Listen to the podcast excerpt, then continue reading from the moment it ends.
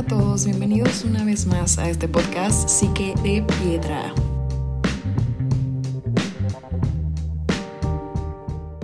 Público conocedor de este bonito podcast, es un gusto volver a estar con ustedes después de una larga ausencia.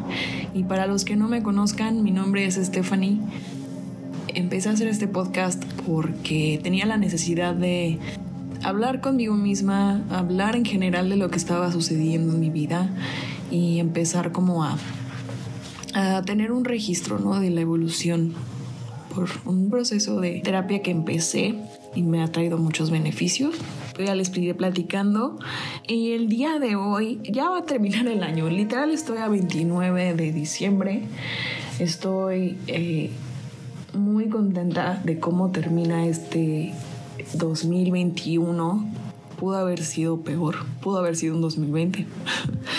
Estoy muy contenta conmigo misma y decidí hablar literal de cómo estoy terminando el año, de, de, las perspectivas, las ideas que me hacen plantearme quién quiero ser este nuevo año que viene, cómo quiero reinventar mi forma de ser, de expresarme, de construirme. Y pues nada, este podcast va de esto, más que nada de diálogo interno. Y gracias por de nuevo a streamear este podcast que pues se hace con, pues no sé si con cariño, pero se hace con toda la disposición. No estuve porque estaba en una racha de duelo, de darme cuenta que soy una persona que tiene mucho miedo al abandono no quiere decir que ande por el mundo, ¿no? Buscando atención, pero al yo buscar la validación en las personas, eh, que yo perdí como todas estas estructuras sociales amistosas que tenía, se fueron quedando todas estas expectativas que vienen de una infancia con carencias emocionales sobre todo. Pero bueno, todo ese tiempo me permití sentir esas emociones, pero tampoco como atándome a estas creencias, ¿no? Me di la oportunidad de disociarme de esta perspectiva de las cosas y continuar con mi vida. Pues seguí mi terapia, seguí con mi tratamiento normal, pero también adopté muchas herramientas con mi psicóloga. Me han servido para identificar de qué están hechos mis miedos, de qué están hechos mis patrones de conducta, mis patrones de parejas, de amistades, mis patrones depresivos. O sea, gracias a todo este trabajo me he dado cuenta que sí se puede hacer un cambio. Nunca me había sentido tan en paz conmigo misma. La depresión ya no me ha tumbado, las emociones siguen siendo intensas, pero me estoy dando la oportunidad de sentirlas sin dejarme llevar enteramente, ¿no? Soy capaz de darme el afecto que antes buscaba en mis parejas soy capaz de voltearme a ver a mí misma y decir todo lo que tú desees en el mundo te lo voy a dar porque lo mereces. Eres la persona más maravillosa que yo conozco y me gustaría verte triunfar, verte realizar todo lo que quieras. Tienes todo el don y la fuerza para lograr llegar a límites inimaginables. No hay mejor condición de vida que pueda tener ahorita más que esta empecé a verme con unos ojos, ya no tanto como de empatía, ¿no? Sino con unos ojos de cariño, unos ojos de responsabilidad y de ganas de atender a esta persona, a este niño, a esta mujer que necesita el cariño y la validación. Antes no entendía lo que significaba esto que me decían, es que tú no puedes esperar que tus amigos, tus padres te valoren todas las cosas o los huecos, nadie más los va a llenar más que tú, ¿no? Y yo decía, no, pues sí, pero ¿cómo los voy a llenar, no? O sea, ¿cómo los puedo encontrar adentro? Me sonaba como una forma alquímica.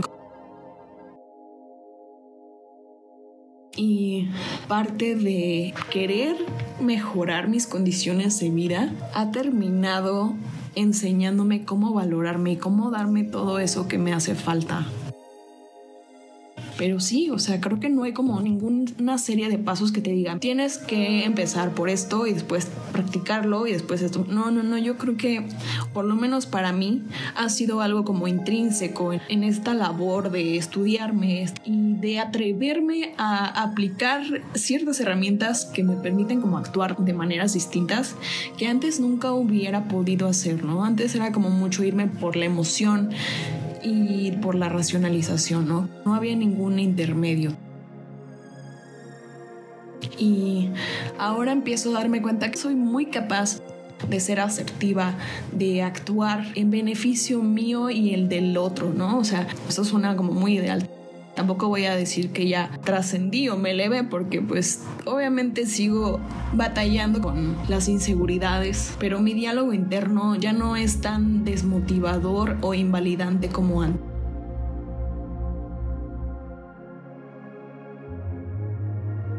La terapia que estoy llevando es cognitivo-conductual.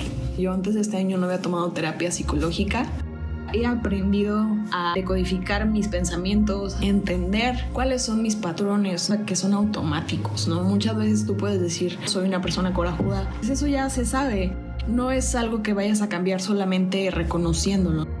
Hay que abrir el cerebro, abrir la mente y empezar a deshilar los pensamientos que tenemos diariamente. Darnos cuenta de cuáles son las palabras que más nos decimos, cómo es que nos tratamos.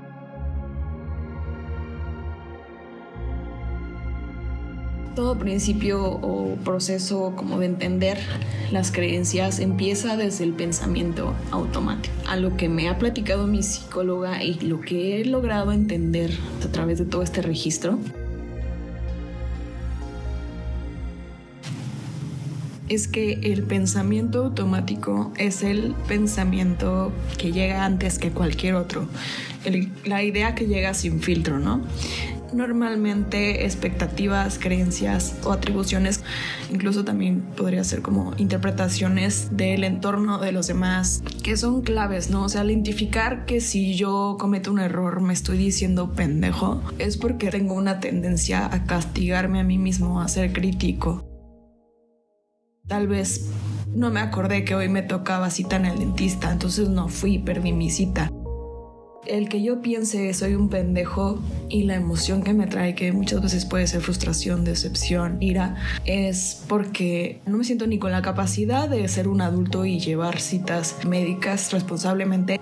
Y cuando digo como las interpretaciones del entorno, muchas veces se puede ver como decir, ay, mis amigas no me han hablado en dos semanas, no me aprecian como su amiga, cuando en realidad puede que tus amigas o estén de viaje o estén en algún proceso mental o estén muy ocupadas con algo o simplemente no tenga nada en contra tuya, no tiene nada que ver con cómo ellas te perciben como amiga, amigo o como persona, ¿no? Eh, todos estos pensamientos nos llevan a darnos cuenta que muchas veces distorsionamos la realidad, proyectando nuestras creencias. Tal vez si yo siento que no soy lo suficiente valiosa, interpreto que mis amigas no me han escrito porque no me valoran cuando en realidad es un proceso completamente ajeno a lo que yo estoy interpretando, ¿no?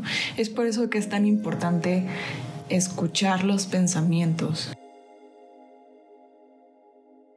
Estos días he empezado a hacer collage y he tratado como de no, no esperar nada en sí de lo que voy haciendo. Me he estado dando cuenta que soy muy buena. O sea, lo que sea de técnica que me haga falta aprender, pues lo iré aprendiendo. Pero soy muy buena al ponerme a hacer ilustraciones o composiciones ilustrativas cada día darme la oportunidad de hacer algo nuevo por mí misma, tengo esta habilidad para las plantas, tengo estos estudios, tengo un diplomado en cosmética arbolaria y microdosis, un diplomado en arquitectura del paisaje, tengo una carrera, una licenciatura en gestión cultural. Y además de todo, estoy haciendo collage, me gusta mezclar, estoy haciendo un podcast, me encanta tomar fotos de la calle, tengo un blog en Instagram que se llama Viejo Barrio tengo la capacidad de hacer múltiples cosas. La situación es que si soy una persona que tiende a descuidar los hábitos, ¿cómo puedo hacer para que estos hábitos no se me vuelvan una carga que tenga que abandonar simplemente porque se me hizo tedioso? Tengo el don de tener una perspectiva única que me impulsa a intentar cosas nuevas, arriesgarme y lograr resultados que muchas otras personas no los tienen o no los tienen de la misma manera. Y creo que esa es como una de mis virtudes más grandes, que puedo explotar, que puedo construir una profesionista que involucre todos o algunos de sus gustos para subsistir, ¿no? Esa sería la meta, no tener que trabajar para una empresa, no tener que tener una rutina condicionada para alguien más, no resignarme a tener que vivir de cierta forma porque no tengo vacaciones o porque mis fines de semana los trabajo. El ayudarme cubriendo mis necesidades, dándome la oportunidad de experimentar nuevas perspectivas, nuevos talentos ocultos. Ahorita tengo la libertad y tengo los medios para hacerlo. Entonces, ¿por qué no? ¿Por qué no darle por ahí? Si, si la verdad es la virtud, ¿por qué no buscarla y llegar a ser la mejor versión de ti mismo, no? Eh, a mí todavía me falta, no crean. En cuestión del físico, peso no lo llevo tan bien. Y la verdad me está costando un poquito de trabajo eh, regularme con, con, salir a hacer ejercicio, con comer eh, de acuerdo a la dieta que me dio la nutrióloga y este, pues todas estas fechas, ¿no? Que son eh, festivas, que son de vacaciones. Yo sí tiendo a aflojarle machín. Pero estoy, estoy contenta, ¿sabes? Porque estoy consciente de que, que, no estoy actuando desde un debería o tengo que... No, no, sino como darme la oportunidad de que si hoy no quiero hacer nada, hoy me doy la oportunidad de no hacer nada. Creo que hasta que pones en duda todo lo que tienes y todo lo que eres y te dispones a buscar la mejor manera para vivir siendo consciente te atrevas a transformar la forma en la que funcionas hacia tratar de hacerte la vida más placentera.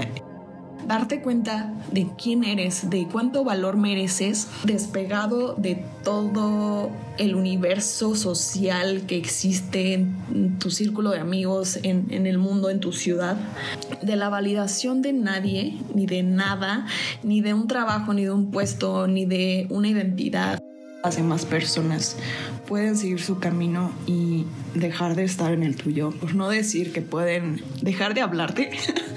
Pero todo está bien si tú te encuentras contigo mismo y te encuentras feliz con la verdad que tú vives, aunque suene muy cursi, pero pues es la mejor manera para mí de decirlo. Estás ganando. todo eso se puede ir al carajo, menos tú mismo, menos tu propia compañía.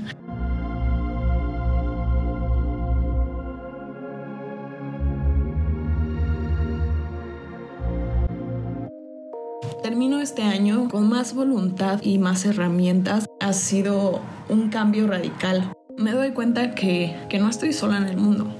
Pase lo que pase, yo no estoy sola y no me voy a quedar sola nunca porque me tengo a mí misma.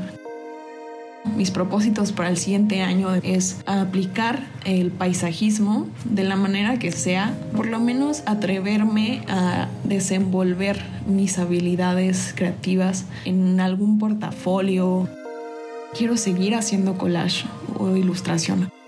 A mí me encantaría que me contrataran para algún tipo de editorial, que yo pudiera como hacer las imágenes. Pues creo que eso me vendría muy bien, o sea, un trabajo así creativo en el que pueda estar en mi espacio. Tengo este conocimiento de cosmética herbolaria, ¿no? Sé hacer tintura, sé hacer microdosis, sé hacer todo lo que sea cosmético. Creo que nada más sería organizar mi tiempo, por lo menos los primeros dos meses del año, y no darme para abajo si las cosas no salen como las planeo. Estoy muy contenta de estar de vuelta en el podcast. Deseo que este final de año lo pases lo más tranquilo posible y que lo que sea que desees cumplir para el próximo año lo puedas lograr. Gracias por quedarte conmigo. Mi nombre es Stephanie me puedes encontrar en mi Instagram como arroba una.piedra. Nos vemos entonces hasta el próximo episodio de Psique de Piedra.